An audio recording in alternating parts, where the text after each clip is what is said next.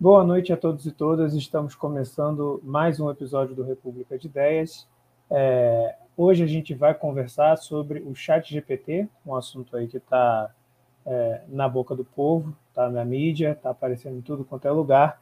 Para falar sobre um assunto tão difícil, tão interessante, é, eu venho hoje acompanhado de Fábio Costa, professor de filosofia do Colégio Pedro II, também mestre e doutor em filosofia das ciências e teoria do conhecimento pela UERJ, Fala, Fábio. Prazer tê-lo aqui com a gente. Boa noite. O prazer é meu. Obrigado pelo convite. É, e também estou acompanhado de Leopoldo Lusquino Filho, professor do Departamento de Engenharia de Controle e Automação na Unesp. É, ele tem mestrado e doutorado em Inteligência Artificial pela FRJ e realizou pós-doutorado no laboratório Record.ai na Unicamp. Boa noite, Leopoldo. Prazer ter você aqui. Boa noite, Lucas. Tudo bem, pessoal? Obrigado pelo convite. Então vamos lá, né? Vamos falar do Chat GPT.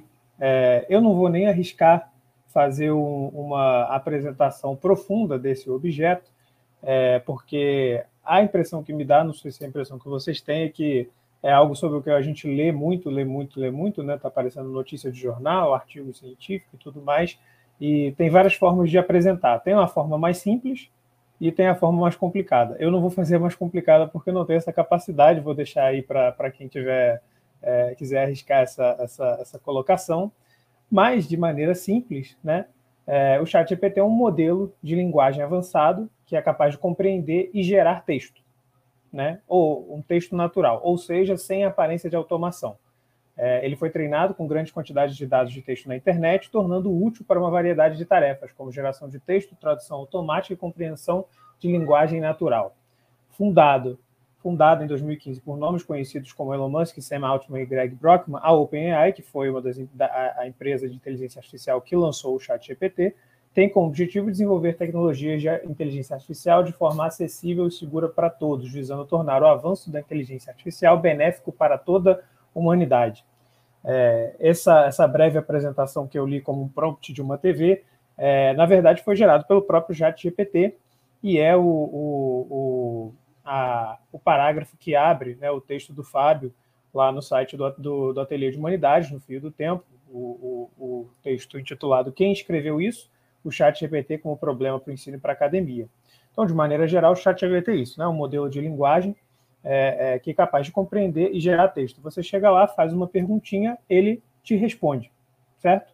É, e ele não te responde como um Google, por exemplo, responderia, que é te gerando uma lista de artigos, enfim, sites e portais que você pode acessar. Ele te responde com um texto, um texto que parece, que muitas vezes parece que foi escrito por uma pessoa. É, diante né, da, da, do lançamento desse chat GPT, algumas coisas, né, algumas questões apareceram aí e, estão sendo discutidas, especialmente no meio da educação, eu vejo, do ensino, mas também da inteligência artificial, do jornalismo, da arte, enfim, uma série de campos que são atravessados pelo lançamento desse, dessa ferramenta. É, uma primeira coisa a se colocar é que isso não é nada novo, existem outros modelos de, de inteligência artificial, geração e compreensão de texto, mas é, é, há algo de específico aí no chat GPT, é que, bom, ele provocou o debate, né? trouxe o debate, trouxe questões, trouxe problemas que a gente vai conversar aqui hoje. Né? Então, para começar, para a gente começar a falar, é, eu queria, na verdade, perguntar para vocês de maneira bem livre qual foi o primeiro contato e primeira impressão que vocês tiveram no chat GPT e o que, que isso provocou em vocês é, em termos de pensamento, de reflexão, enfim, no contexto também da, do que vocês trabalham. Eu já utilizei o Transformers, né, que é o modelo assim que está por trás do Chat GPT. Né? O Transformers é, é, uma topologia de rede neural que ela tem mais ou menos uns cinco anos, né? E eu utilizei para fazer tarefas assim de predição de série temporal. Né? Então, você tem lá um, uma determinada série histórica de alguma coisa, por exemplo, clima, ou então comportamento de um poço de petróleo, né? ou então é, um comportamento de um campo agrícola, e aí eu queria prever como aquele determinado é, objeto ali de estudo iria se comportar no futuro. E para isso eu usei, é, no final do ano passado, o Transformers, que é o modelo que está por trás do ChatGPT e que atualmente é assim a, a, o tipo de, de modelo de inteligência artificial mais parrudão assim mesmo que a gente tem. Então eu já tinha uma ideia do que estava para vir por aí, porque desde que os Transformers apareceram, né, quatro, cinco anos atrás, a gente já sabia que isso ia causar uma revolução bem grande no processamento de linguagem natural. Então, assim, não foi exatamente uma novidade, mas mesmo assim eu fiquei bem impactado quando eu usei o chat GPT é, pela primeira vez, porque eu consegui fazer algumas coisas que eu imaginei que ele ainda não seria capaz de fazer. Como, por exemplo, eu pedi para ele criar a descrição de um mundo fictício com dois mil anos de história. E ele descreveu lá o desenvolvimento da política, da economia, da arte nesse mundo. Né? Eu pedi para ele, por exemplo, criar uma linguagem nova, criar um dicionário dessa linguagem nova, uma série de regras gramaticais dessa linguagem, e depois compor um poema para mim nessa linguagem. E ele assim fez isso com bastante eficiência e outras coisas desse tipo. Eu pedi para ele fazer uma crítica à minha ao ponto principal assim, da minha tese de doutorado e ele para mim fez isso com mais competência do que algumas pessoas que estavam na minha banca. Né? Então, para algumas coisas assim, eu, eu, realmente fiquei bem impactado, apesar de trabalhar na área, apesar de já ter trabalhado com a tecnologia por trás dele. É claro que ele tem a, as alucinações, né, como se fala. É claro que para coisas assim, às vezes é, muito básicas, ele não é, ele não dá conta, como um humano daria conta facilmente.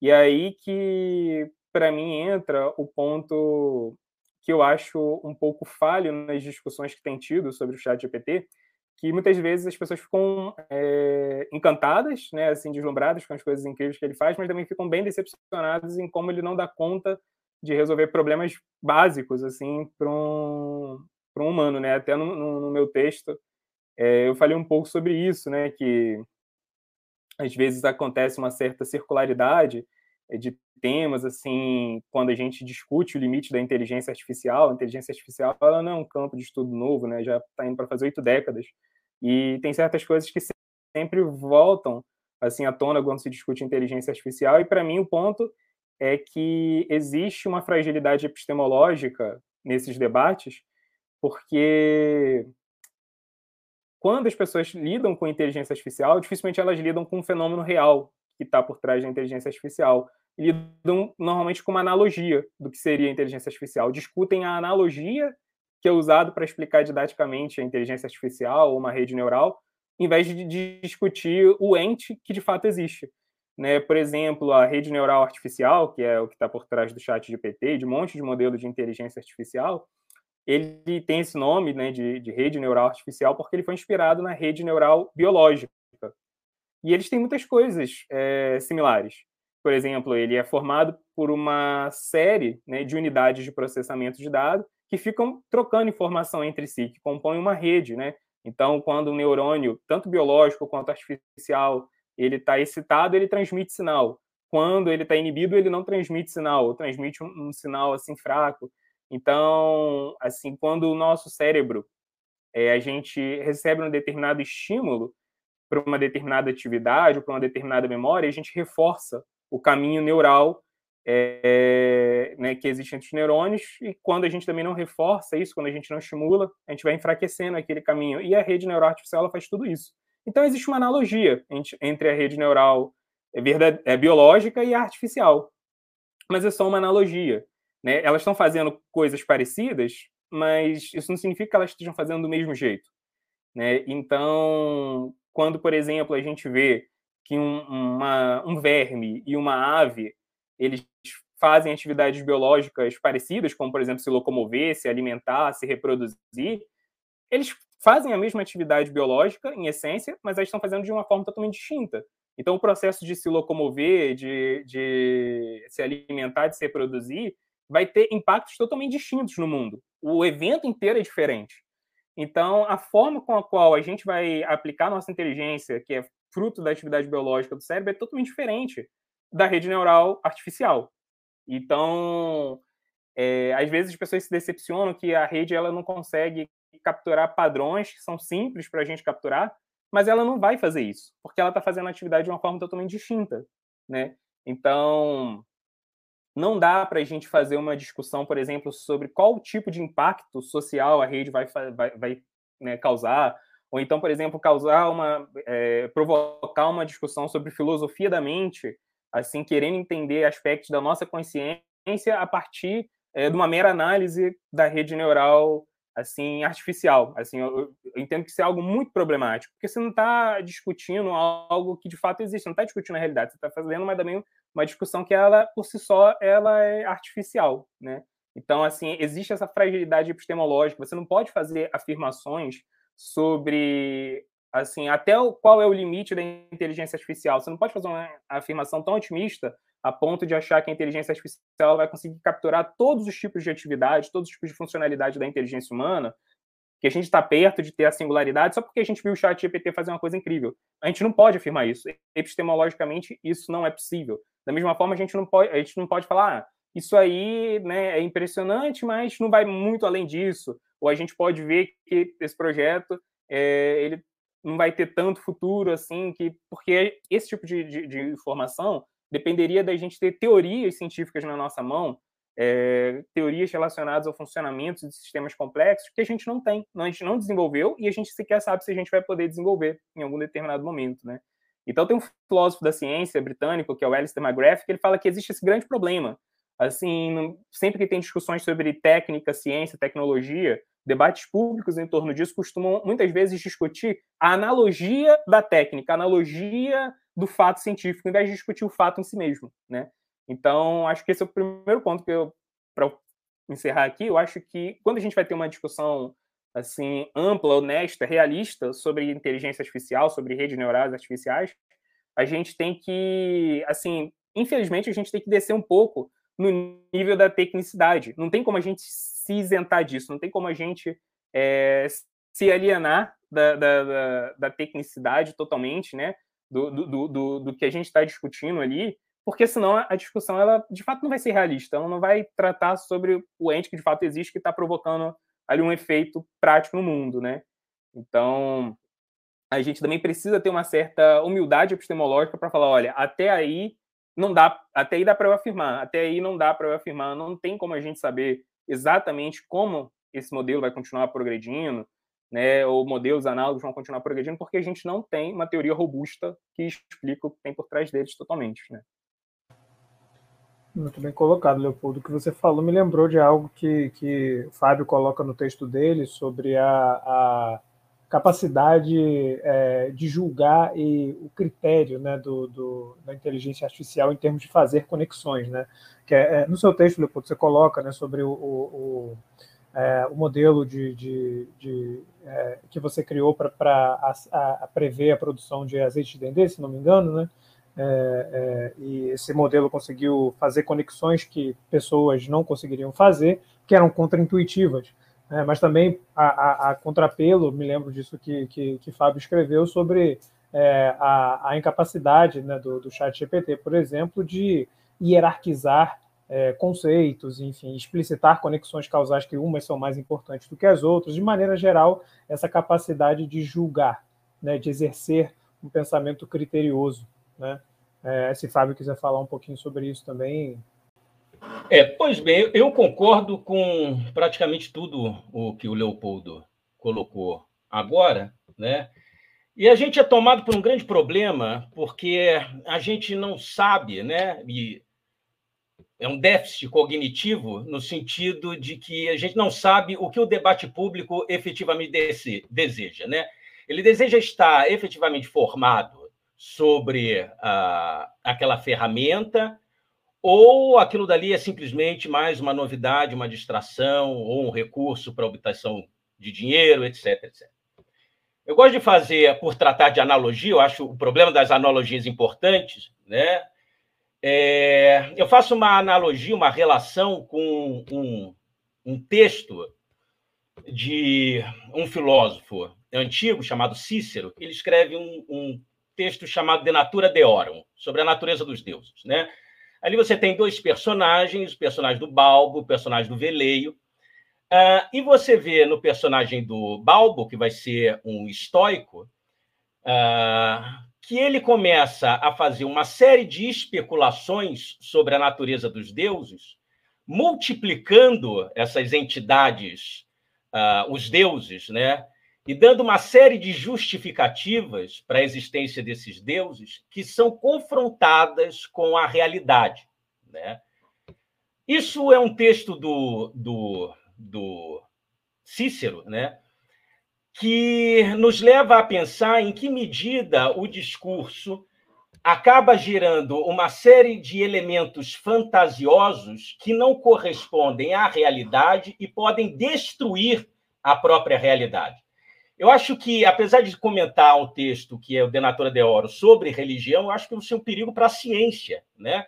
Porque você entra numa espécie de especulose que acaba lançando o público em geral para o outro lado, que é o lado do ceticismo. Essa mesma estrutura argumentativa vai ser apresentada de novo num texto muito famoso chamado A Crítica da Razão Pura. Né? O que o Kant está tentando combater ali, ele está tentando combater que a razão se desvie para o ceticismo ou, por outro lado, se, re, se desvie para o dogmatismo. Qual é o dogmatismo? A afirmação da existência de entidades que são puramente entes da razão. Né? Aqui a gente, no, no senso comum, a gente pode falar de, de entidades imaginárias, digamos assim. Não é propriamente isso, mas para cá fica assim.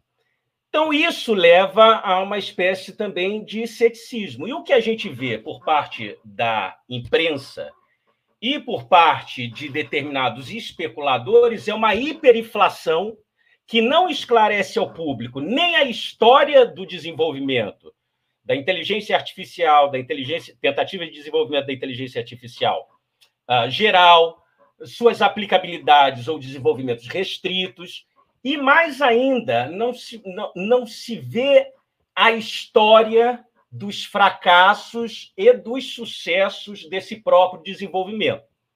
Para utilizar mais uma vez uma linguagem lá que remonta ao idealismo alemão, particularmente ao Hegel, né, é como se a gente vivesse no mundo das representações.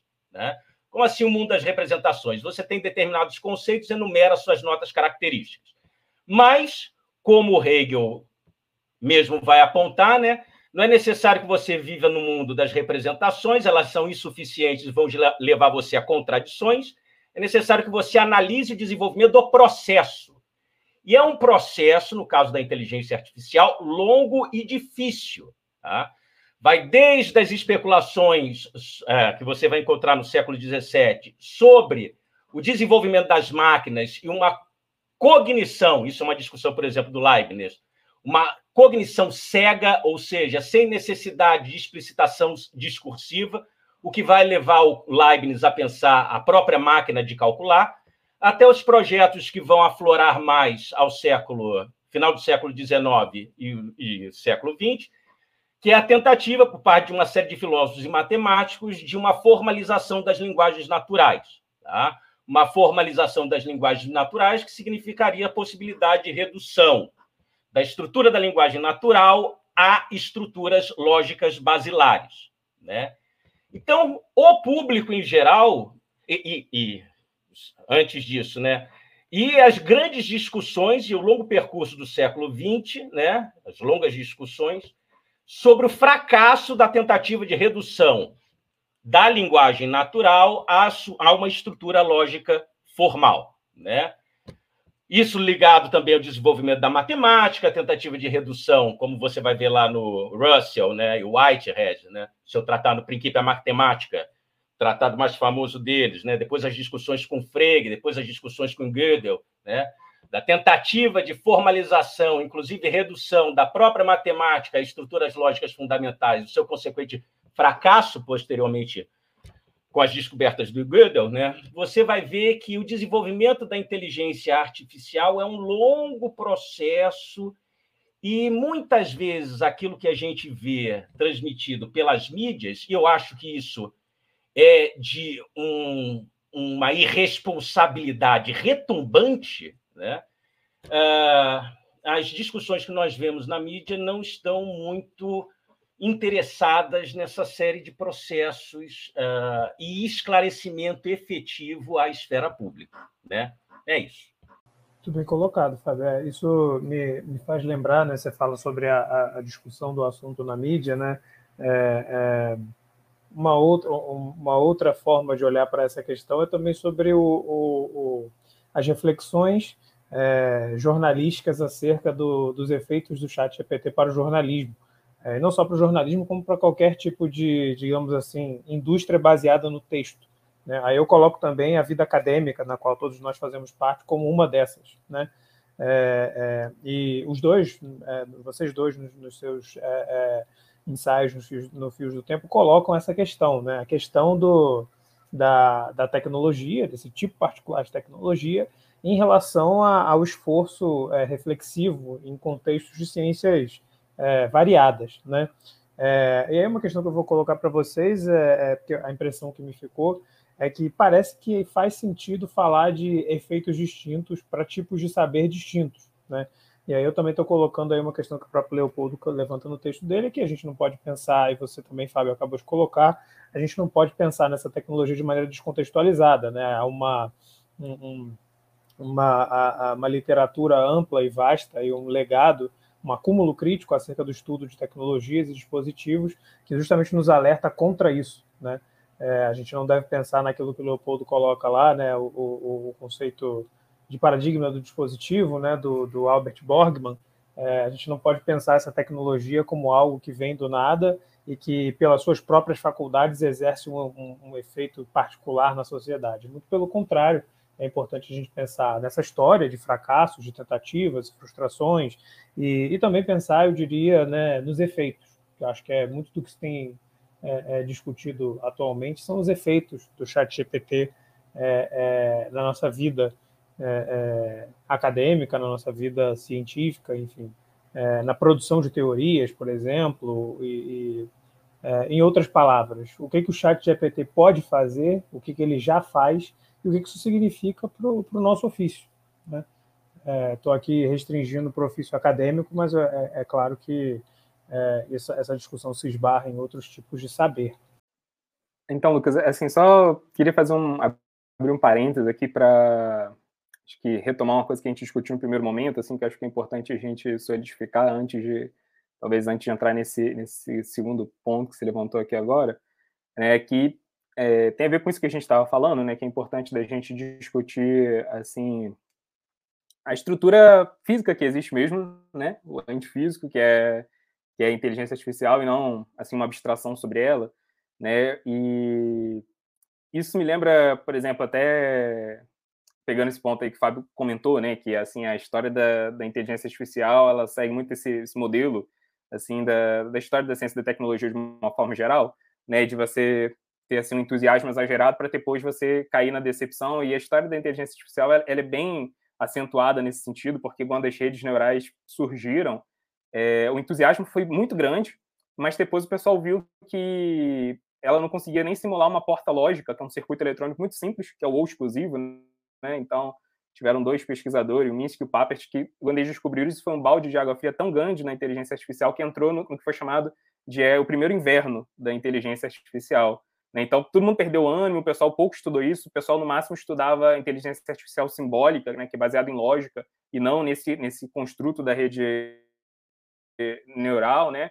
E aí depois é, o pessoal descobriu que não tinha um jeito de você conseguir é, contornar os problemas originais da, da, da, rede neural, que era você usando uma rede com várias camadas, e aí você conseguia fazer representações não lineares dos dados e tudo mais. Aí, pô, até foi aquele entusiasmo de novo, né? O governo do Japão botou dinheiro para caramba, o Pentágono, assim, botou uma fortuna, e aí, cinco anos depois, o pessoal falou, mas isso só vai funcionar se você tiver um, algoritmo que faça retropropagação do treinamento, e isso não dá para fazer. Isso é impossível de fazer é, de tempo viável. Aí foi aquele balde de água fria, e aí um monte de cientista deu entrevista para o jornal falando inteligência artificial, rede neural é pseudociência. Teve uma, teve uma época, no final da década de 80, que redes neurais e pesquisa de inteligência artificial era chamado de pseudociência.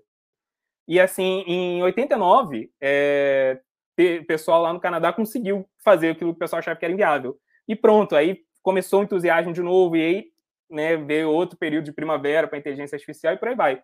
Quando eu estava no último ano da minha graduação em computação, é, eu decidi que eu ia fazer meu trabalho de conclusão de curso em inteligência artificial. E vieram três professores falar para mim, lá na FRJ, ó, oh, não faz isso não, cara.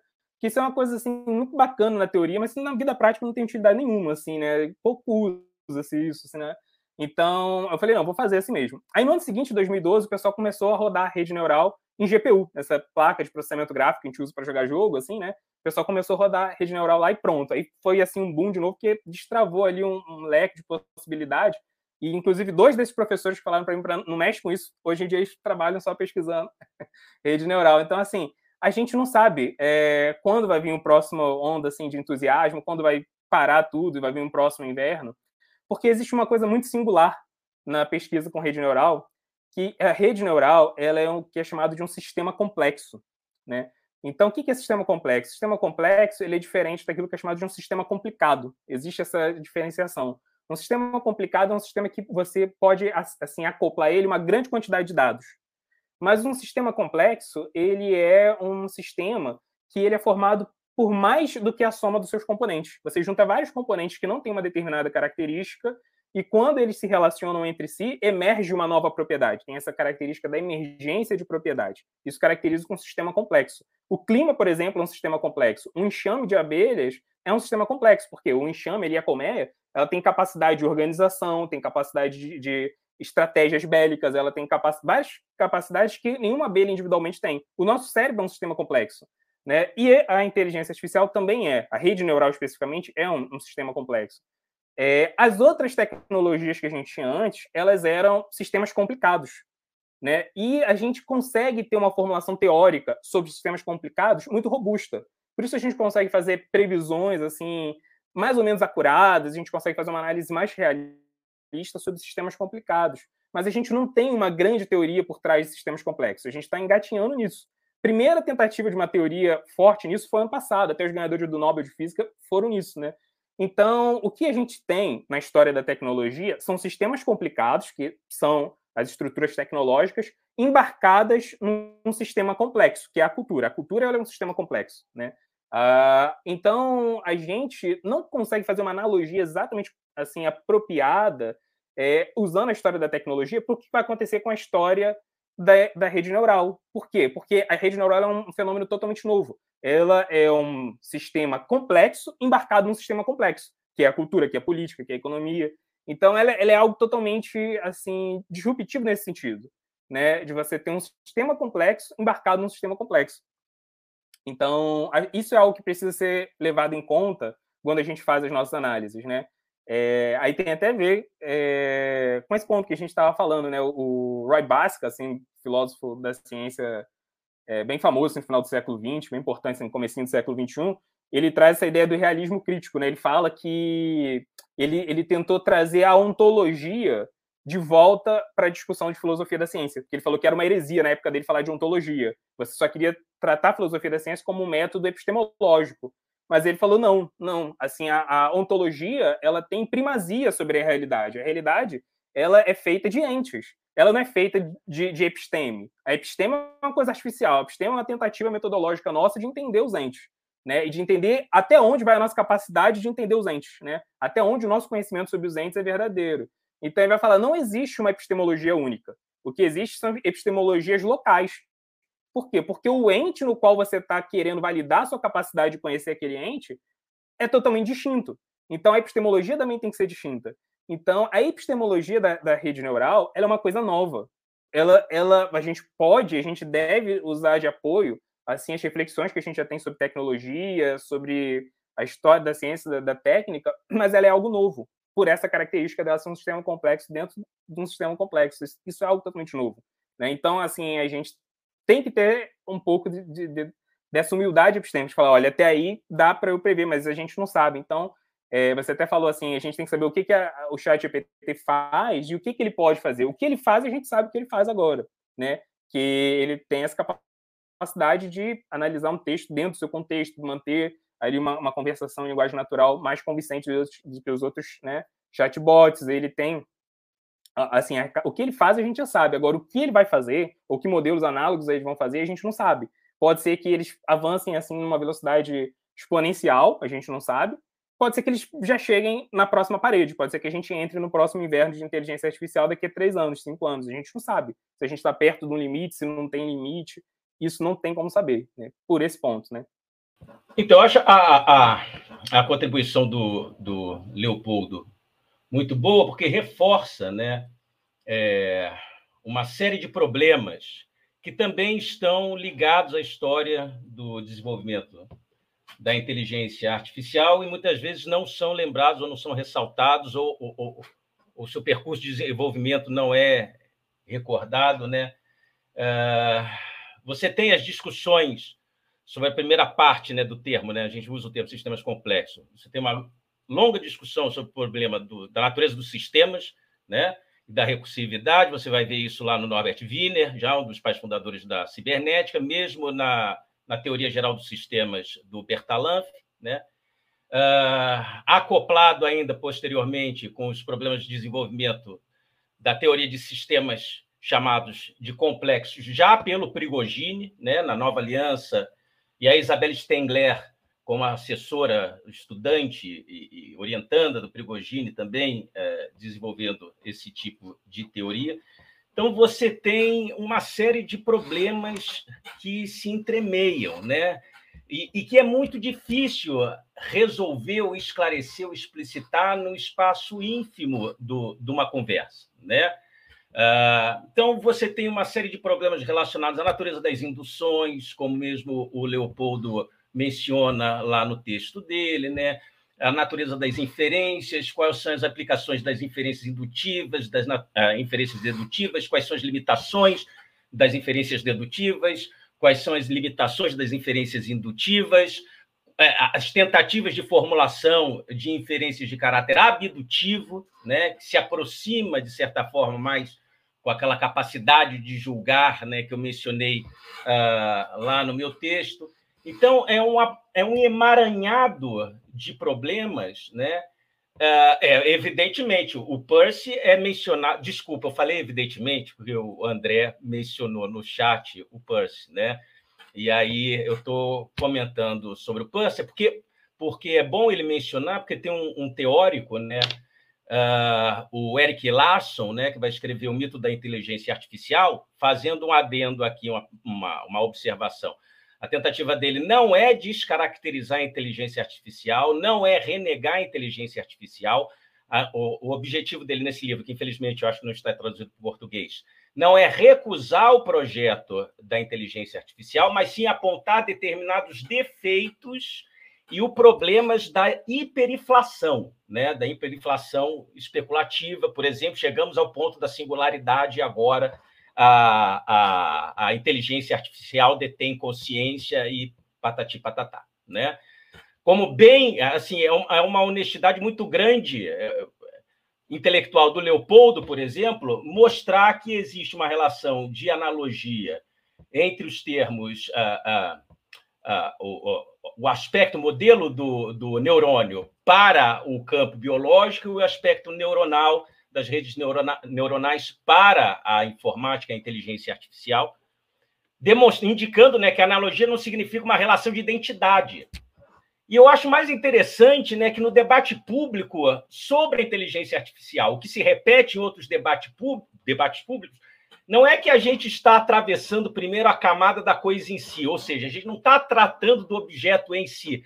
A gente tem que tratar, primeiramente, de uma série de elementos de natureza discursiva, né, que a gente poderia chamar retórico, e não no mau sentido do retórico, né? Pelo, por que, que não é no mau sentido do retórico? Porque a linguagem e a vida cotidiana foram constituídas ao longo do tempo por uma série de imagens, e essas imagens acabam acaba, ad, acabam adquirindo uma espécie de textura ontológica. Ou seja, a partir dessas imagens, as pessoas passam a pensar que o mundo é assim, elas se comportam tal como se o mundo fosse assim. Tá?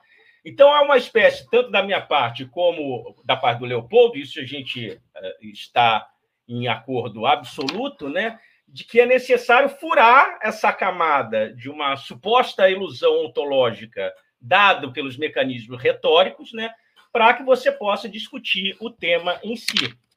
Não implica isso que não haja problemas de ordem prático imediatos em relação ao chat GTP, e aí eu me restringo na minha área da educação, é, que são problemas que não são do chat GTP em si. Tá? É, por exemplo, o velho problema que consideram irrelevante, eu já vi algumas pessoas falando que é um problema irrelevante, do plágio. O problema do plágio não é um problema irrelevante. Tá? Por qual razão não é um problema irrelevante? Em primeiro lugar, porque você tem uma quantidade de produção de texto enorme, a exigência por parte de professores, seja de qual nível for, de leitura desses textos e avaliação desses textos para diagnosticar o desenvolvimento do indivíduo, etc, etc. Em terceiro lugar, que não é o último e sim o pior, né, é que o fato de que o chat GTP consiga transmitir a ilusão de que é um texto escrito por um humano, em muitos casos se deve ao fato da baixa capacidade de escrita do próprio aluno, não importa de que nível seja. Nós diagnosticamos, o professor diagnostica que aquele texto foi produzido pelo chat GTP, não porque o aluno teria capacidade de escrever, isso muitas vezes no ensino médio e até em alguns passos do universitário. Não porque o aluno do ensino médio universitário tem a capacidade de escrever como o chat GTP. Não. É porque ele não tem a capacidade sequer de escrever como o chat GTP escreve. Tá? Então, existe um problema educacional, existe um problema educacional. Esse problema educacional deve ser atribuído especificamente ao chat GTP? Não.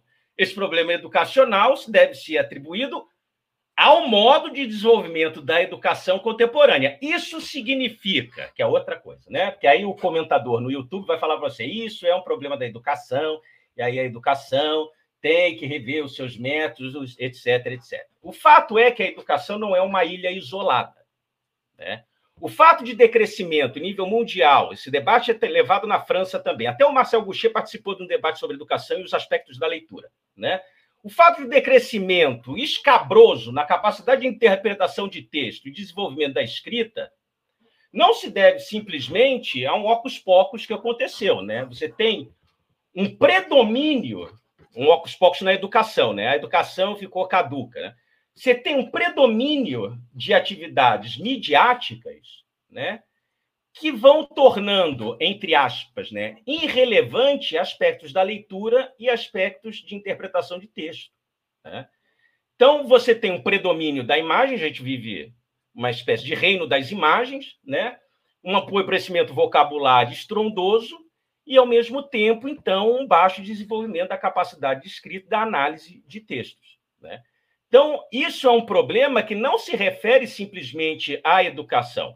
É um problema que se refere à educação que está acoplada ao meio social, que, por sua vez, desenvolve sistemas midiáticos, né, que, em boa medida, uh, causam alguma espécie de transtorno nesse desenvolvimento cognitivo letrado, né, que é, supostamente seria uma espécie de base da nossa educação. Só fazer um adendo: é, esse problema não é contemporâneo, né? Todo mundo falou, o chat, aí vem as novas analogias, né? O chat GTP está agora sendo acusado de causar problemas, né? Aí a internet foi acusada de causar problemas. Aí a televi... o videogame foi causado de causar... acusado de causar problemas. Aí a televisão foi acusada de causar problemas, né? Mas a gente não analisa quais são as estruturas que causam problemas efetivamente. Né? Só para dar um texto de um autor altamente rejeitado, né? você tem uma série de textos de um sujeito chamado Arnold Gellen, né? que, é, que vai escrever um livro chamado Moral Hipermoral, é o único livro dele que até presente que sei está traduzido para português, acho que já saiu de edição, em que ele fala de uma série de problemas é, relacionados à televisão, esses problemas relacionados à televisão se desembocaram numa série de problemas de ordem psicológica que hoje em dia nós vemos discutidos em termos de uso da internet. Né?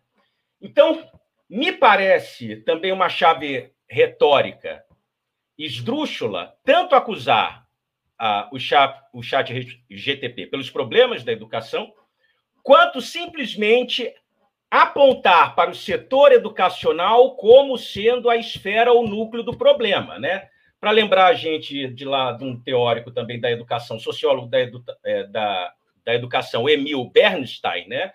A escola não é um sistema autógeno, desligado de família, mundo de trabalho, sistemas midiáticos, sistemas de entretenimento, etc, etc. Né?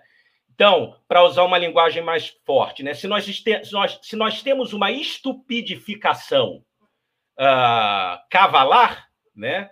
isso não pode ser alocado única e exclusivamente no campo das instituições educacionais. Né?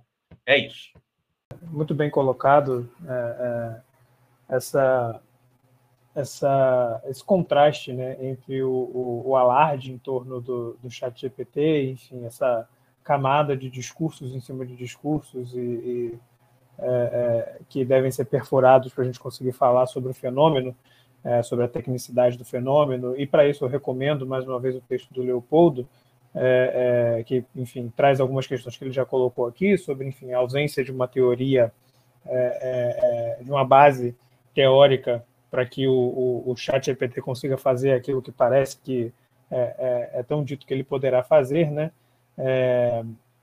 E, e, enfim, o, o, um outro ponto que já foi levantado aqui acerca da educação e acerca do, das potencialidades da, da ferramenta, né? É, eu acho que algo que vocês dois compartilham é uma espécie de diagnóstico de que é, o chat GPT não é o, o enfim, o, o, o, novo horizonte da singularidade, mas ele é, digamos assim, bom para pensar. Pelo menos essa é a impressão que me dá. É muito bom para pensar problemas que já estão aí e problemas que parecem estar se tornando cada vez mais problemáticos, em outras palavras. É, e apesar de não ser é, é, nenhuma causa para um grande alarde, né, nem o, o, o arauto da singularidade. É, o, um texto que eu gostei muito, gostei muito, saiu no The New Yorker, do Ted Chiang, que na verdade é um, um autor de ficção científica, né? É, alguém compartilhou ele lá no grupo do Atelier. É um texto muito bom é, em que ele fala que o, o, a manchete é bem chamativa. Ele, é, a manchete é o chat GPT é um JPEG embaçado da internet, ou seja, uma imagem distorcida, embaçada da internet, como se você fosse puxar uma imagem em vez de salvar ela em, sei lá, 1080 por 2000 e pouco, você salva ela em 260 por 340, é uma imagenzinha bem pixelada, bem ruim da internet. Por quê? Né? Porque o que o chat GPT faz, como a gente falou no início, é trabalhar por paráfrase. É, e nesse sentido, esse cara ele parece muito com alguns textos e, e redações que a gente sempre bota na conta dos alunos, né? Fala ah, que os alunos fazem, mas a gente também já fez, a verdade é essa. Quem nunca entregou um trabalho que é uma composição de paráfrases porque não tinha tempo para entregar um bom trabalho, né? É, mas, enfim, esse mau hábito de é, juntar paráfrases e citar nomes à, à exaustão para gerar alguma semelhança de um argumento bem construído, é, é o que o Ted Chiang está dizendo no texto dele, basicamente é que é isso que o chat GPT faz, né? ele parafraseia. É, e por parafrasear, né, significa que ele não está citando, é, ele não está dando crédito para quem precisa de crédito, ele não está explicitando as fontes, né, é, e ele está dando essa impressão de estar criando alguma coisa nova, quando na verdade não está criando. Esse é o argumento do, do Ted Chiang. Né? É, e no final das contas, a, a conclusão dele é, é muito parecido, inclusive, com a, a conclusão que, que, Leopoldo e que é, Fábio trazem nos seus textos, né? É, é, que não tem nada de necessariamente mágico ou místico no que o chat GPT faz, mas que indica para, enfim, alguns problemas, algumas questões que a gente tem que pensar hoje em termos da nossa produção de conhecimento, né? Que eu acho que o que está em jogo aí é isso, né? É, o chat GPT é bom para pensar na maneira que a gente lida com conhecimento e com informação. É, daí, o que, que vocês têm a dizer sobre isso? Então, Lucas, eu tenho até um, um ponto, assim, uma crítica sobre esse texto aí do Chiang, assim, que, na verdade, como que o chat GPT trabalha, né? Ele é um, no final dos contos, ele é um modelo de aprendizado profundo, né? Então, o que que modelos de aprendizado profundo fazem é receberem dados e, a partir desses dados, eles analisam a correlação entre os atributos desse dado. E depois você pode ir adicionando camadas nesse modelo. Quanto mais camadas você adiciona, é, mais você está ali aprendendo a correlação da correlação daqueles atributos. Então, se você, por exemplo, tem duas camadas, você vai estar aprendendo a correlação da correlação dos atributos originais. Se você tem 10 camadas, você vai estar aprendendo a correlação da correlação né, sucessivamente dos dados originais. Então, assim, não é que ele aprende textos, não é que ele vai lá e faz uma média aritmética de tudo aquilo que ele aprendeu. Ele não é, não é assim que ele aprende, né? É... Ele vai aprendendo da, desse, dessas correlações dos atributos que ele está capturando ali. Então, a forma dele de compreensão dos textos é uma coisa totalmente é, distinta do que a gente tem. Primeiro que ele não trabalha com texto, esse é o primeiro ponto. Além dele não aprender o texto em si, dele aprender as correlações, ele não trabalha com texto. Ele trabalha com vetores.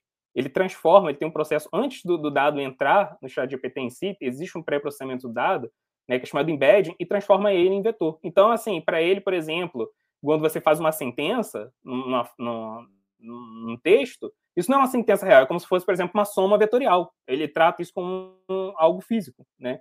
Então, por exemplo, nessa ideia do, do, dos jogos de linguagem do Wittgenstein, assim, que você aprende algo dentro do contexto, é assim que a gente vai aprendendo a linguagem dentro do contexto. Então, assim, o ChatGPT, ele vai aprender a linguagem, ele vai aprender, assim, a colocação dos textos de, de um jeito totalmente diferente do nosso. Mesmo que ele esteja se baseando em textos, assim, que, que foram dados para ele, é, o jogo de linguagem dele vai, assim, vai ser algo totalmente distinto. Ele vai ter uma, uma experiência totalmente distinta com, com, esse texto. Ele vai poder ser capaz de fazer construções é, que talvez a gente não fosse capaz de fazer. Né? Porque, além dele tratar o texto de uma forma diferente, além dele lidar com os atributos do texto de uma forma diferente, né? como que a gente, por exemplo, vai aprendendo a, a, a falar? Né? A contextualização para a gente acontece sentença a sentença. Quando você, por exemplo, é criança, está lá aprendendo a falar, seu pai, sua mãe, ele vai corrigir você quando você erra a colocação né, de uma determinada palavra naquela sentença. Com o chat GPT não acontece assim, com o modelo de rede neural não acontece assim. Ele aprende em lote.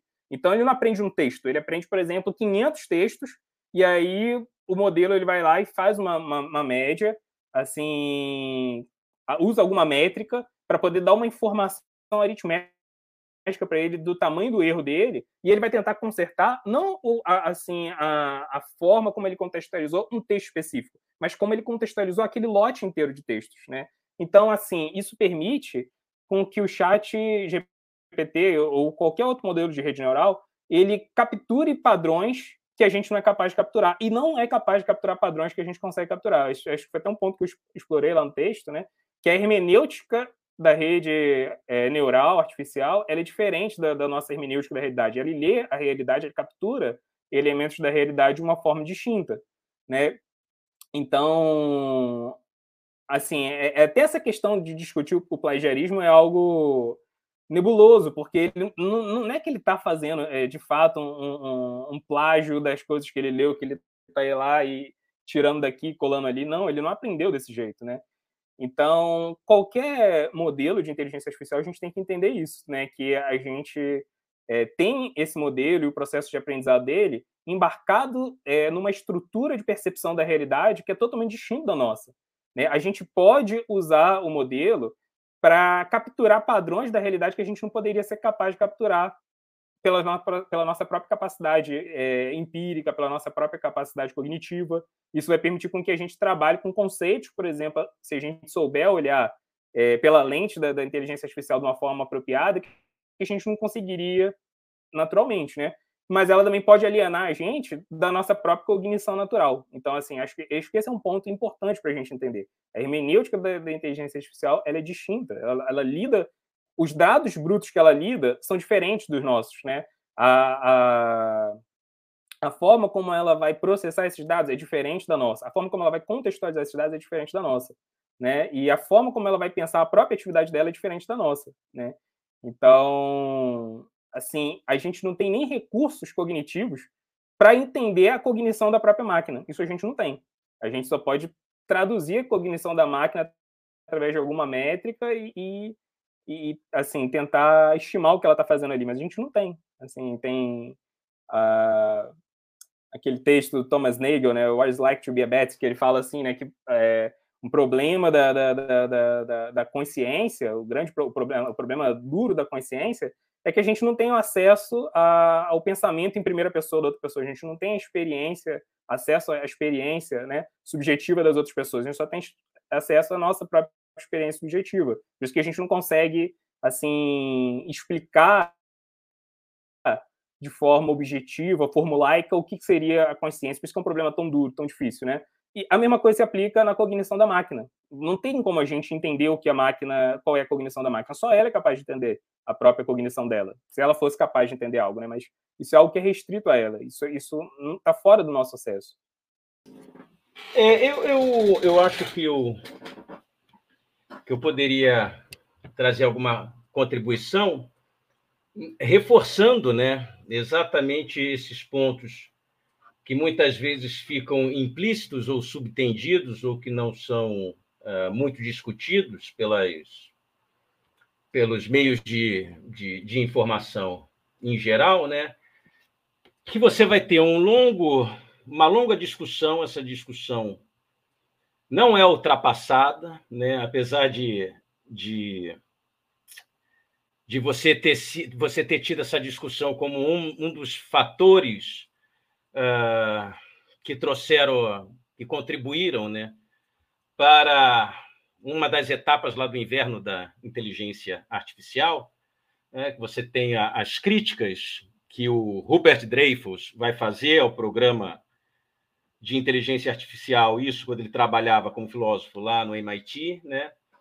Você, o Eric Larson, uh, recontextualiza esses problemas, ele não diz que são de mesma natureza, mas ele recontextualiza esses problemas ligado a, a, um dos fatores ligados a esse problema que a gente poderia chamar o problema do squalia, né? quando a gente faz uma tentativa de, de identificação entre a forma de cognição nossa e aquilo que supomos ser uma forma de cognição, se há que há, né? da máquina, é, e você tem uma série de fatores, como conhecimento tácito, contexto amplo ou contexto sem limitação, né? Uh, você, tem, é, você, você tem uma série de conhecimentos implícitos, ou seja, tácitos, de natureza corpórea. Você tem, apesar dos projetos de, de, de simula, simulação, né? das nossas capacidades sensórias pela máquina, né, você tem uma grande dificuldade de transferir essas capacidades uh, para a máquina, apesar de vários desenvolvimentos que nós tivemos.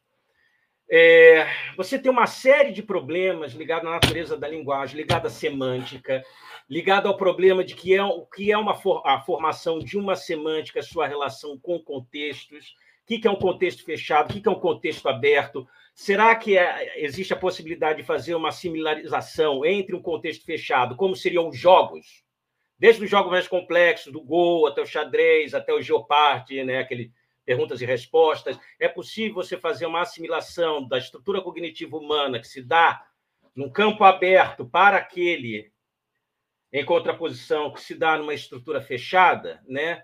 E aí, por exemplo, você vê a, a a, a capacidade de, de, de, de, vitória né, do Geopard em relação às habilidades humanas, né, porque ele venceu, né, você tem que entender como o sistema foi montado, qual o banco de dados que deu a formação, a, a, a formação, as informações para os programas, quais foram os recursos técnicos utilizados, etc, etc, para você entender como aquilo dali foi capaz de vencer, quais são as limitações dele, em que medida ele não pode ser reprodutível em outros setores, etc. etc. Isso tudo tem que ser compreendido para que a gente possa discutir o problema da cognição, né? Se se aquilo, a máquina, tem uma capacidade ou qual é o limite da, da capacidade cognitiva dele ou não. Além do, já que eu estava mencionando o problema das, das inferências, né, você tem o problema das relações causais, possibilidade de estabelecimento de relações causais entre eventos, tentativa que é, está sendo feita já há um tempo de uh, estabelecimentos de relações causais na própria máquina, né? Uh, a diferença do que é uma classificação, uma, o que é uma correlação uh, e o que é uma causação, né? Uh, diferentes modos como a gente tem de entender uma taxonomia, né? E a partir de quais critérios a gente estabelece classificações. Então a gente tem uma série de problemas que muitas vezes fica uh, postas em escanteio para que a gente possa compreender o problema da nossa cognição e da cognição da máquina. Para o campo empírico, campo empírico no sentido, não usei o termo mal, né? para o campo prático, né? e aí voltando ao problema da educação, né? não é que a máquina seja capaz, evidentemente, de fazer plágio. Né? É, é, o problema é que nós não temos a capacidade de diagnosticar sequer o plágio. Antes a gente tinha essa capacidade, né? o professor na sala de aula via ah, consultado, identifico que aquela pessoa não tem aquele tipo de vocabulário, vou, vou, vou pesquisar e noto lá que é um plágio. O problema é que a gente não tenha mais a capacidade de diagnosticar o plágio. Tá? Não é que a máquina cometa plágios. Tá? Uh, esse é o grande problema. Né?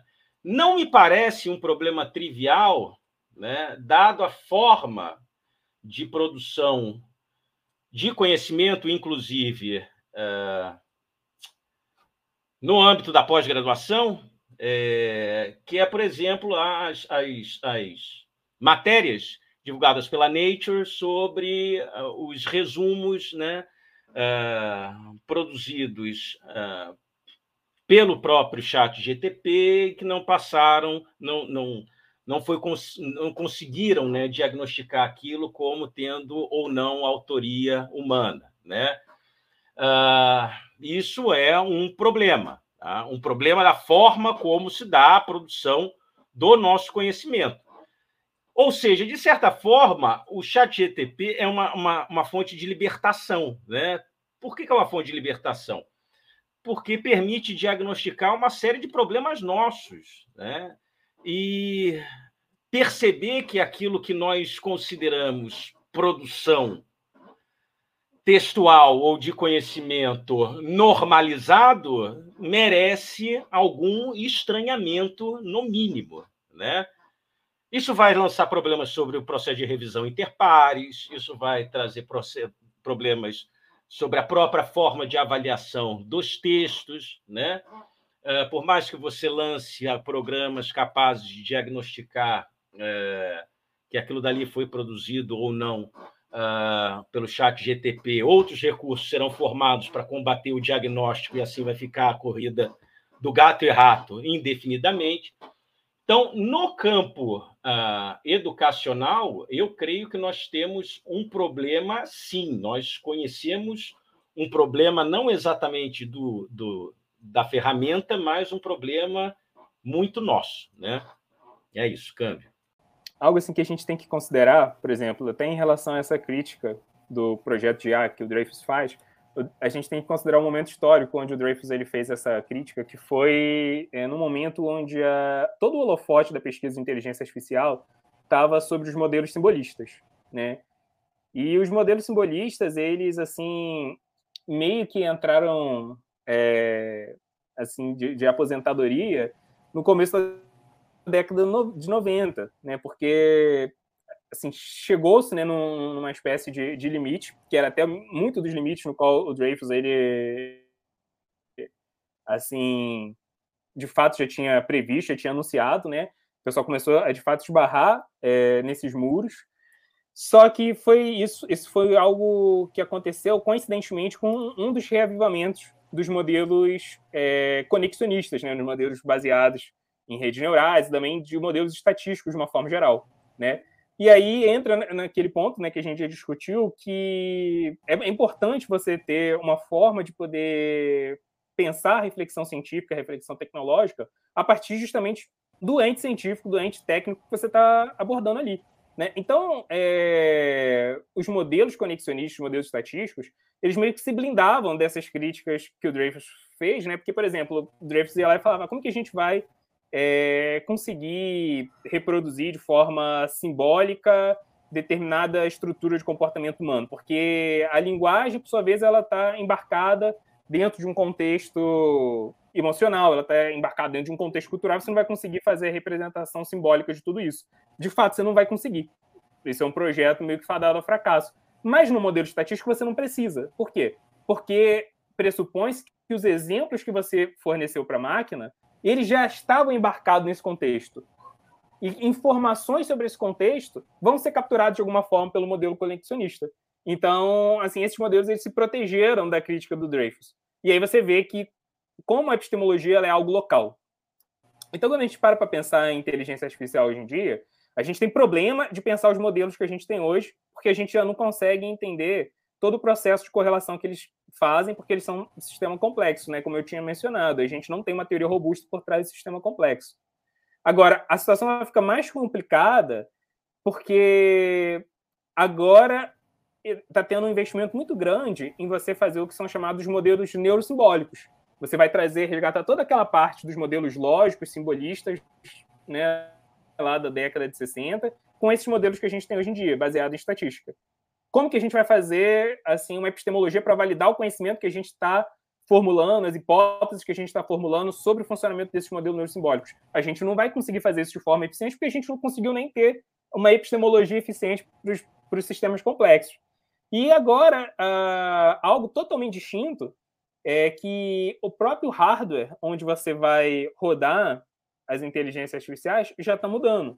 Né? Existe, por exemplo, o projeto da inteligência organoide, que é você rodar os modelos de inteligência artificial que a gente tem, não em um, um, computador com placa de silício, como a gente tem hoje em dia, mas sim num biocomputador, num computador onde a, a placa de processamento dele é feita com tecido cerebral humano, ou com células, é, né, com tecido composto a partir de células do, do, do, do tecido cerebral humano. Né?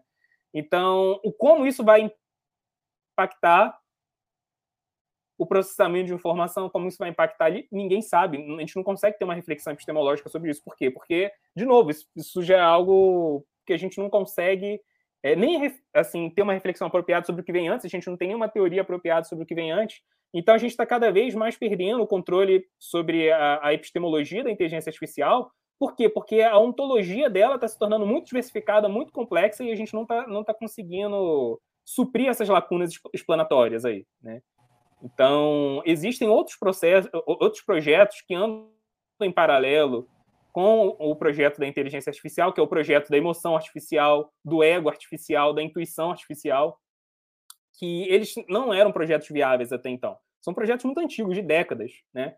Mas, por exemplo, o projeto da emoção artificial, ele avançou bastante agora com os modelos é, de aprendizado por reforço. Agora a gente está começando a, a, a, ter um avanço disso. Quando a gente combinar emoção artificial eficiente com inteligência artificial eficiente, como isso vai avançar? A gente não sabe. Pode ser que não dê nada. Pode ser que seja, de fato, uma, uma, uma explosão de capacidade para o modelo. A gente não tem como saber, porque a gente não tem como gerar uma, uma epistemologia adequada em relação a isso. Quando a gente usar biocomputadores para usar para rodar inteligência artificial, que tipo de impacto isso pode causar? Pode ser que isso possibilite, por exemplo, o projeto da intuição artificial, que até agora é só um sonho. Ou não, pode ser que não. A gente não tem recursos epistemológicos para isso. Né? De novo, a, a, gente caiu nesse, nesse beco ontológico aí, e por causa disso a gente não consegue nem é, resolver esse problema, porque dizer o problema é seguinte. É por isso que, às vezes, as pessoas sempre perguntam, chat GPT, como que a automa automação vai tirar emprego? A gente não sabe. A gente não sabe porque a gente não sabe os limites da automação, porque a gente não sabe os limites da capacidade da máquina e a gente não sabe se a gente vai poder saber um dia. A gente não, não tem como saber. A gente não tem como saber. O debate segue muito seguro porque está no vazio epistemológico, sem ter noção dos becos epistemológicos que a gente estamos, que, que, que nós estamos, né? Qual debate não é assim, né? Eu acho que é, o, é, a natureza de qualquer debate, inclusive debate de previsão, desde o primeiro momento que a gente inventou um martelo, é a gente não saber o que, que a gente fez e como isso vai. Enfim, ia falar uma palavra feia. É, mas, pois bem, isso, eu estou brincando, mas isso me lembra muito a, a, enfim, o velho, já velho debate da alienação e da autonomização da tecnologia nos idos, não só da escola de Frankfurt, mas muito antes também é, e me lembra um pouquinho também o trabalho da Helena Pulcini, né, essa filósofa italiana que nos diagnósticos do tempo dela, ela diz que uma dos maiores, uma das maiores patologias do nosso tempo é o aumento cada vez maior do gap entre a agência e o efeito da agência na vida humana, né? Ou em outras palavras, o nosso a nossa incapacidade de mensurar, entender e até mesmo pegar, né, com as próprias mãos aquilo que a gente faz, né? E os efeitos das nossas práticas. É, e, enfim, isso é um, um, um problemão que é, é, um problema maior do que o chat GPT, mas, mais uma vez, o chat GPT é muito bom para pensar nisso, na natureza dessa autonomização e, e, desse processo que sempre corre mais rápido do que a gente. É, enfim, para a gente ir encerrando, encaminhando para o fim, o papo está muito bom, mas já está ficando longo também. É, queria dar um tempinho aí final para vocês darem suas ideias de conclusão, responder o que não ficou respondido. Pois, então, é, eu acho que o problema é, é, é pouco tempo, né? É, eu acho, só comentando o que o Leopoldo disse, é, sobre o problema da, da, relacionado ao Dreyfus, né? Não dá para desenvolver, né, mais uma vez, né, nesse tempo exíguo, não se dá, o problema do Dreyfus não se dá única e exclusivamente com tentativa de formalização, seja de aspectos comportamentais em âmbito de estruturas lógicas, o problema não se reduz a isso. Ah, tanto é que o Larson, mais uma vez, retraz o problema também para relações, para o desenvolvimento estocástico, né? E aí você tem mais problemas relacionados à inferência indutivas, qual é o papel big, do Big Data, quais são os vetores ou fatores de valorização e estabelecimento de hierarquias, como é que se dá a estrutura arquitetônica, quais são os limites da estrutura arquitetônica, etc, etc. Recomendo, infelizmente não tem português, uh, O Mito da Inteligência Artificial, acho que é um bom livro para você para vocês se aprofundar. E diante da provocação que o que o André lançou sobre ontologia, dentro dessa discussão né, sobre conhecimento tácito, conhecimento implícito, tem uma discussão relacionada com a inteligência artificial, que é o senso comum. Né? Ah, como nós, aparentemente humanos, fazemos inferências de natureza abdutiva, se é que o nosso conhecimento se dá por inferências, né? se é que nós processamos cognição por inferência, né? Ah, mas você tem a grande discussão de uma série de conhecimentos implícitos, ou seja, que fazem parte de uma espécie de conhecimento comum ou senso comum, né? que muitas vezes é difícil você ah, simular ah, na máquina. Né? É, o André trouxe a discussão, eu estou falando isso porque o André trouxe a discussão sobre ontologia. Né? A ontologia sofre o mesmo problema do chat GTP. Né? Ela foi hiperinflacionada. Eu não tenho a menor ideia do que as pessoas estão tratando por ontologia hoje em dia. Né? Porque se ontologia for a designação de entes tucur, isso, isso antigamente, glórios anos da, do, do, do, início do século XX, isso daí se chamava ontologia regional, né? Ah, naquele tempo, saudoso Russell que tinha, né? Tinha também o Hartmann, né? Você tinha o, o, o Heidegger também tentando fazer ontologia regional. Né? Hoje, eu não faço a menor ideia do que as pessoas estão tratando por ontologia. Né? Quais são os princípios gerais da ontologia, que não tem nada a ver com designação de ente específico, né? Qual é a diferença entre objetualidade e coisa, né? Que é uma discussão que, inclusive, uh, o Marion, Jean-Luc Marion, vai ter também, mas enfim. Sinceramente, eu não sei responder ontologia, ontologia, nem a ontologia dos indígenas, nem a ontologia dos ocidentais, nem a ontologia, porque eu não tenho a menor ideia do que as pessoas estão tratando por ontologia. Eu acho melhor para refletir sobre ontologia voltar a isso que poderia ser uma filosofia, e você, o André sabe, talvez o Lucas saiba também, né? É, ao longo do desenvolvimento do ateliê de humanidades, isso tem sido posto algumas vezes, né? Uma reflexão sobre o comum, né? inclusive demonstrando por qual razão, em termos práticos, linguísticos e retóricos, né? da importância da retórica, porque a retórica vai tra trabalhar com determinados pressupostos sobre a natureza das coisas também, na própria linguagem, né? ela usa esse instrumento sobre a natureza das coisas, né? a partir, por exemplo, da figura retórica da divisão do real, enfim. É, eu acho que seria mais válido começar a pensar o comum tá? do que, mais uma vez, naufragar pelo, des... pelo deserto selvagem das ontologias que virou o, novo, o nosso novo reino em que todos os gatos são pardos à noite. Né? Então, nós não entendemos muito bem absolutamente nada, seja do campo da filosofia dita antigamente analítica, seja do campo da filosofia dita antigamente continental, seja da multiplicação de setores uh, extrafilosóficos, como a antropologia, que tentam. Uh, tentam tentam sobre é, bases frágeis, que é a ontologia, né? restaurar o seu velho processo fundacionalista, né? Você lembra lá dos processos fundacionalistas das ciências particulares a partir do final do século XIX, tentando se desacoplar da filosofia. Então, a sociologia tenta se autofundamentar, a história, as ciências naturais, etc., etc. Tentando se fundar novamente né, sob bases ditas ontológicas, que é o reino da obscuridade.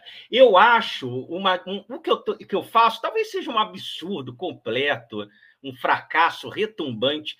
Eu tenho voltado para uma dica que alguns filósofos deram, que é volte ao 19. Né? O 19, o 19 foi semana passada. Né? Talvez tenha coisas bem interessantes ali que nós perdemos completamente o fio da meada depois da catástrofe da Segunda Guerra Mundial, né? que trouxe uma rebordosa cognitiva enorme uh, ao longo do século XX. Né? Então, André, não sei responder sobre ontologia, sobre ontologia me calo. Tá? Câmbio. Estou de acordo quanto a voltar ao século XIX. Vai lá, Leopoldo.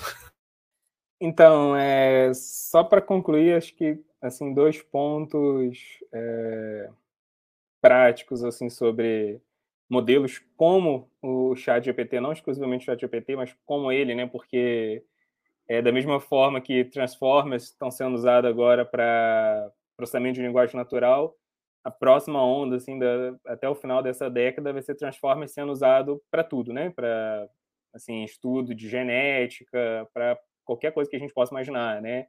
É, assim, Transformers estão sendo difundidos em praticamente todas as áreas é, de pesquisa aplicada.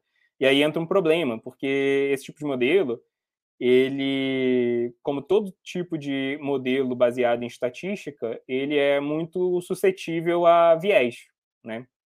Então, por exemplo, o Lucas citou em algum momento aí a Timothy Gabriel, né, que ela fez aquela denúncia sobre os viés vieses étnicos da inteligência artificial, depois disso ela foi é, demitida do Google, né? Esse é um tipo de viés assim que é muito simples da gente conseguir diagnosticar, viés étnico, né? É, só que tem outros tipos de, de vieses que são muito mais sutis, muito mais difíceis da gente conseguir perceber que estão sendo desenvolvidos na máquina. E uma coisa que acontece é que quanto mais poderosa é a topologia de um modelo, mais fácil é dele criar vieses sutis. Então, para um chat GPT e para outros modelos que vão começar a ser enfiados em todo canto da ciência, da, da tecnologia, é, e até de, de, de ciências é, que não são duras, né? É, porque a gente está tendo uso de, de, de rede neural para fazer, por exemplo, reflexão sobre psicologia, antropologia, essas coisas. É... Imagina esses modelos assim, né, sendo utilizados em todos esses lugares e propagando vieses sutis, né, que a gente não tem nenhum controle sobre eles. Então, assim, algo que a gente pode fazer, qualquer pessoa pode fazer, é de fato fazer uma pressão para que haja políticas públicas em alguns lugares é, na Europa, por exemplo, a discussão muito mais forte sobre isso, sobre de fato a gente criar agora mecanismos de controle do viés. E a gente pode fazer isso controlando os dados que a gente treina modelo, isso é a coisa mais básica e já está sendo feito em alguns lugares, mas também existe é, um controle da topologia. Muitas vezes a gente vai ter que usar topologias mais simples, porque isso vai implicar em menos vieses, mas isso é algo que, que assim, é, pouco tem sido debatido, né? Usar modelos mais simples, com menor acurácia, mas que vão introduzir menos vieses. Esses vieses, eles podem ser especialmente problemáticos, porque muitos pesquisadores da área de crise climática, por exemplo, estão chegando ao consenso que a gente não tem condições é, de fornecer respostas para algumas perguntas é, por meios que não seja através de, de rede neural. Por exemplo, como que eu vou conseguir identificar quais são as espécies que vão entrar em extinção no próximo ano? É, é, muito difícil a gente fazer isso com qualquer tipo de formulação estatística que não venha de uma, de uma rede neural. Como que a gente vai conseguir é, é, fazer uma transição energética eficiente até 2050, igual as empresas estão prometendo que vão fazer? É muito difícil, a não ser que a gente use inteligência artificial. Então, pode ser que a gente assim entregue todo o poder que a inteligência artificial precisa, que a rede neural precisa para resolver o nosso problema imediato, que é da crise climática, o problema é muito grande, e isso faz com que a gente tenha modelos enormes, com topologia enorme, gerando vieses que a gente nunca vai ser capaz de identificar e que vão estar afetando toda a nossa interpretação da realidade em diferentes áreas do conhecimento, inclusive, como eu tinha falado, em áreas que não são exatamente assim ciências duras, né? Tão robustas e tão eficientes, né? E que são tão atrativas como o chat GPT, eles podem se, se tornar um, tipo de, de, praga, eles podem infestar todas as áreas do conhecimento, todas as áreas de pesquisa, de reflexão, e justamente por causa da eficiência deles, da topologia que é necessária para que eles tenham essa eficiência, pode ser que eles vão gerando vieses assim acumulado na nossa percepção da realidade, pode ser que a gente seja tão afetado, tão contaminado pela hermenêutica da máquina, que uma hora a nossa própria percepção da realidade se torne enviesada o suficiente para que se torne virtualmente impossível a gente perceber o quão enviesado a gente foi. Então, eu falei assim: se nós fôssemos um podcast sensacionalista, falaríamos. É um duelo de titãs. Podemos continuar o sensacionalismo dizendo que não é duelo, mas é o diálogo de titãs, altíssimo nível. É, Para não ser muito muito sensacionalista, podemos falar apenas que foi uma grande conversa de pessoas altamente qualificadas em suas áreas e com uma capacidade de articular problemáticas numa perspectiva transdisciplinar. É, o Lucas caiu aqui, está com a internet um pouco complicada, ele está em, em viagem, inclusive, ainda que seja um homem de Niterói, ele está em Pernambuco, né, Lucas? E numa, numa, num Wi-Fi improvisado. A infraestrutura não, não, não deu conta. Muito obrigado, Leopoldo. Muito obrigado, Fábio, pela, pela conversa. Excelente. Espero que tenha outras, tenhamos outras conversas é, não sobre chat GPT propriamente, mas sobre inteligência artificial, sobre questões de filosofia da tecnologia e da ciência. Há muita coisa que pode ser desenvolvida é, é, avançando essa reflexão, tendo utilizado o chat GPT como o Lucas falou muito bem, como instrumento para se pensar questões e avançando também a partir do diálogo construído para é, desdobramentos em torno de temas que vieram a emergir aqui e podem ser desenvolvidos nos próximos episódios. Valeu, pessoal! Um abraço. Obrigado a todos. Obrigado. Tchau, tchau. Valeu, Leopoldo. Tchau, pessoal. Muito obrigado. E vejam bem, fiquem sabendo, poderia ter terminado com uma conversa sobre candomblé e cultura védica, que os dois são especialistas em suas áreas sobre isso. Tá? Valeu. Um abraço.